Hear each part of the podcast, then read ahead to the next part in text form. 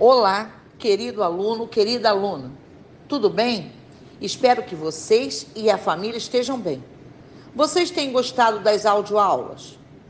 Elas são elaboradas para ajudá-los na hora de estudar e facilitam muito, pois afinal vocês poderão repetir o áudio quantas vezes quiserem. Os professores que elaboraram os materiais têm elogiado muito as respostas que vocês enviaram. Parabéns! Sempre mandem para o e-mail materialcarioca.rioeduca.net as suas atividades.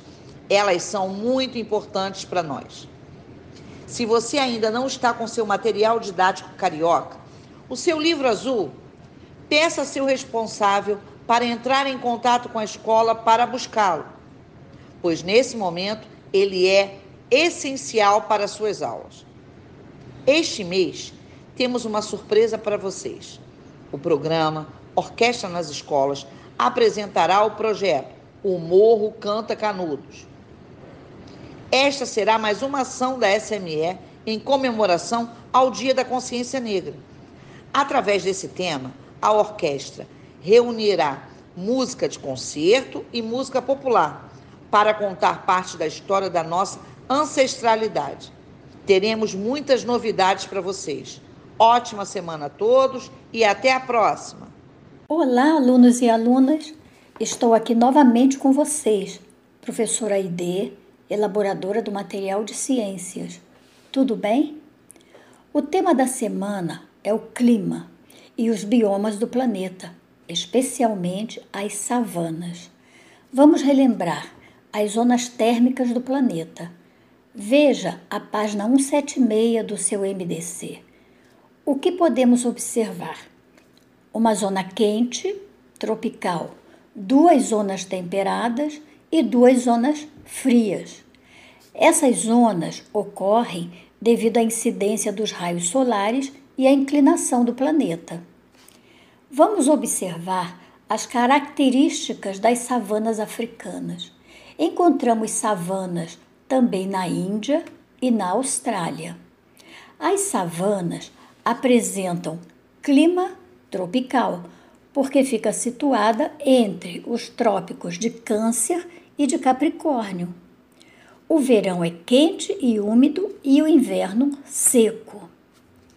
Nas savanas, a estação chuvosa é muito curta, durando três meses, quando a vegetação cresce muito rapidamente. A grama, os arbustos e árvores de grande porte, como os baobás.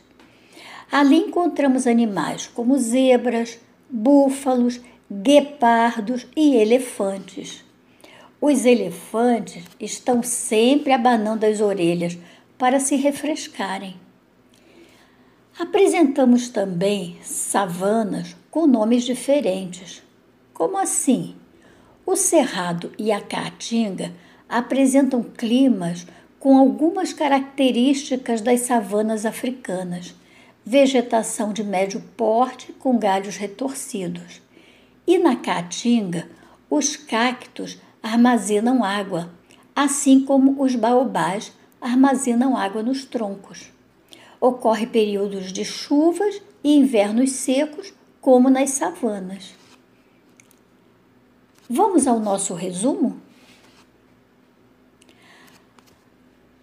Primeiro, as zonas climáticas do planeta são diferenciadas em frias, temperadas e quente, devido à inclinação da Terra e dos raios solares, que incidem mais diretamente nas áreas próximas à linha do Equador.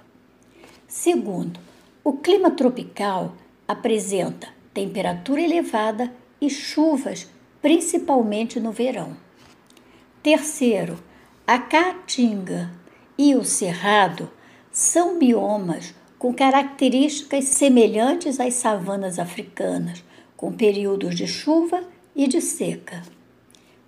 Quarto, os biomas apresentam características específicas definidas pelo clima.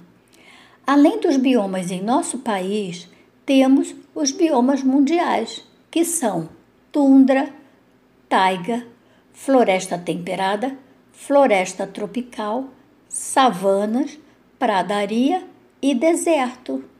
Veja na, nas páginas 195 e 196 do seu MDC. Pronto, estudem, consultem seu material, assistam ao vídeo indicado, ouçam a audioaula sempre que tiverem alguma dúvida, realizem as atividades e até o nosso próximo encontro.